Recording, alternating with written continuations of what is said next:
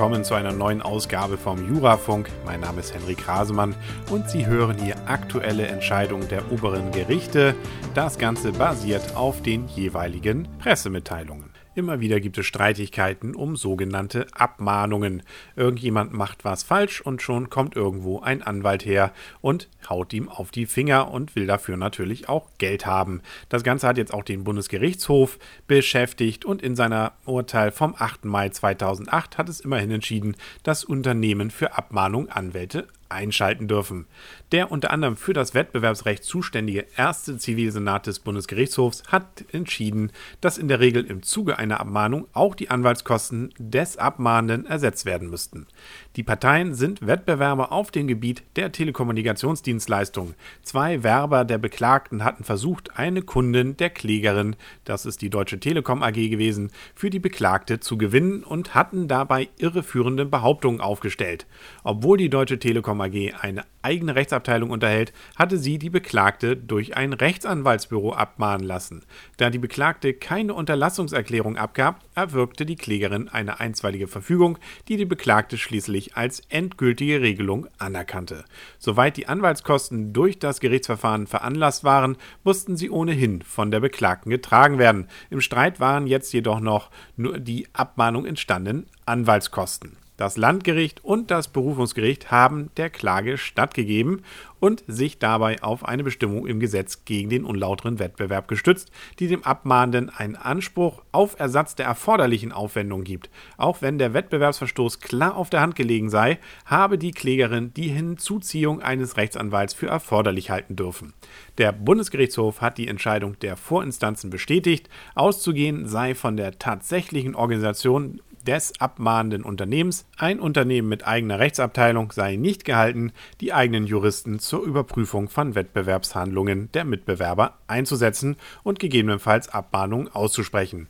Die Verfolgung von Wettbewerbsverstößen gehört nicht zu den originären Aufgaben eines gewerblichen Unternehmens, deswegen sei es nicht zu beanstanden, wenn ein Unternehmen wie die Deutsche Telekom AG sich für wettbewerbsrechtliche Abmahnungen der Anwälte bediene, mit denen sie auch sonst in derartigen Angelegenheiten zu zusammenarbeite. Die Deutsche Telekom bekommt somit die Anwaltskosten ersetzt. Mit dem Handyverbot am Steuer musste sich das Bundesverfassungsgericht auseinandersetzen und dazu hat es auch einen Beschluss gefasst und das Ganze am 18. April 2008. Was war geschehen? Gegen eine Rechtsanwältin, die gleichzeitig Beschwerdeführerin war, wurde ein Bußgeld verhängt, da sie am Steuer ihres Fahrzeugs ein Mobiltelefon genutzt hatte.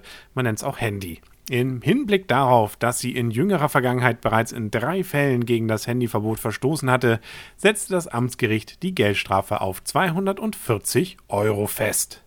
Das Oberlandesgericht verwarf den hiergegen gerichteten Antrag der Beschwerdeführerin.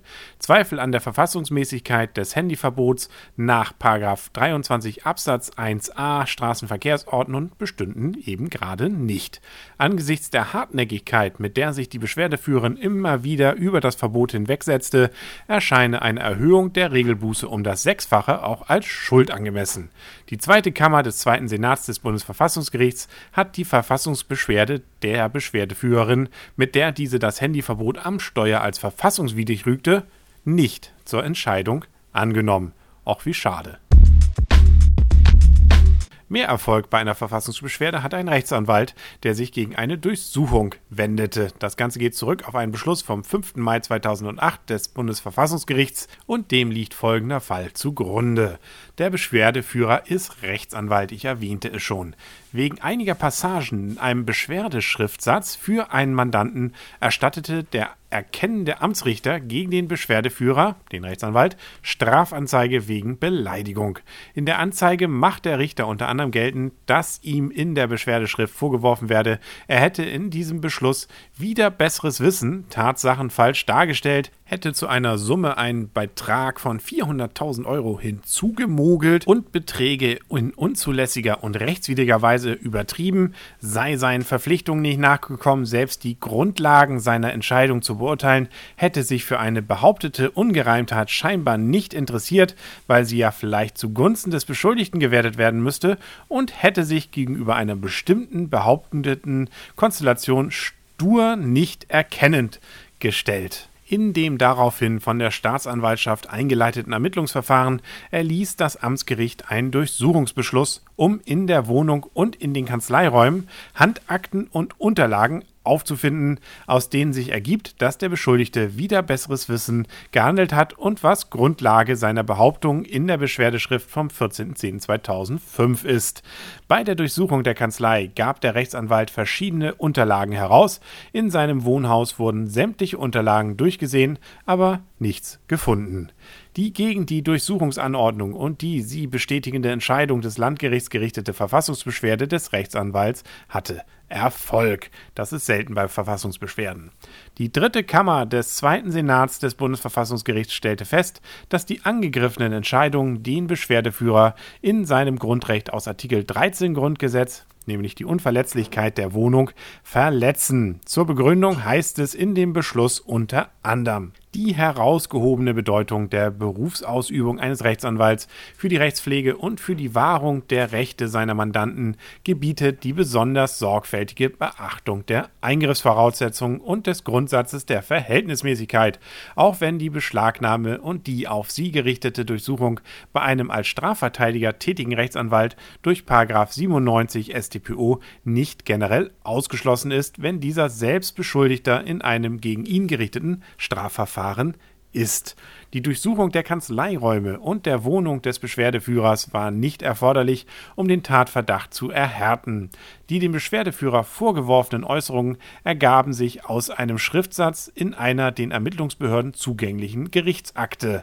Die Handakte des Beschwerdeführers war zum Beweis der ihm vorgeworfenen Äußerungen nicht erforderlich, denn es war nicht zweifelhaft, dass die vorgeworfenen Äußerungen tatsächlich vom Beschwerdeführer stammten. Das Auffinden etwaigen entlastenden Materials in den Unterlagen des Beschwerdeführers kann den Grundrechtseingriff ebenfalls nicht rechtfertigen, denn es wäre dem Beschwerdeführer ohne weiteres möglich gewesen, solches Material im Rahmen seiner Verteidigung selbstständig vorzulegen. Die angegriffenen Beschlüsse lassen nicht erkennen, dass die Gerichte eine Abwägung der berührten Grundrechte mit der Schwere des Tatvorwurfs vorgenommen hätten. Angesichts der Möglichkeit, durch die Ermittlungen wegen Richterbeleidigung Zugriff auf die sonst den Ermittlungsbehörden nach 97 Absatz 1 in Verbindung mit 53 Absatz 1 Nummer 2 StPO entzogenen Verteidigerakten zu erhalten, hätte die Durchsuchung einer besonders sorgfältigen Prüfung und Begründung bedurft.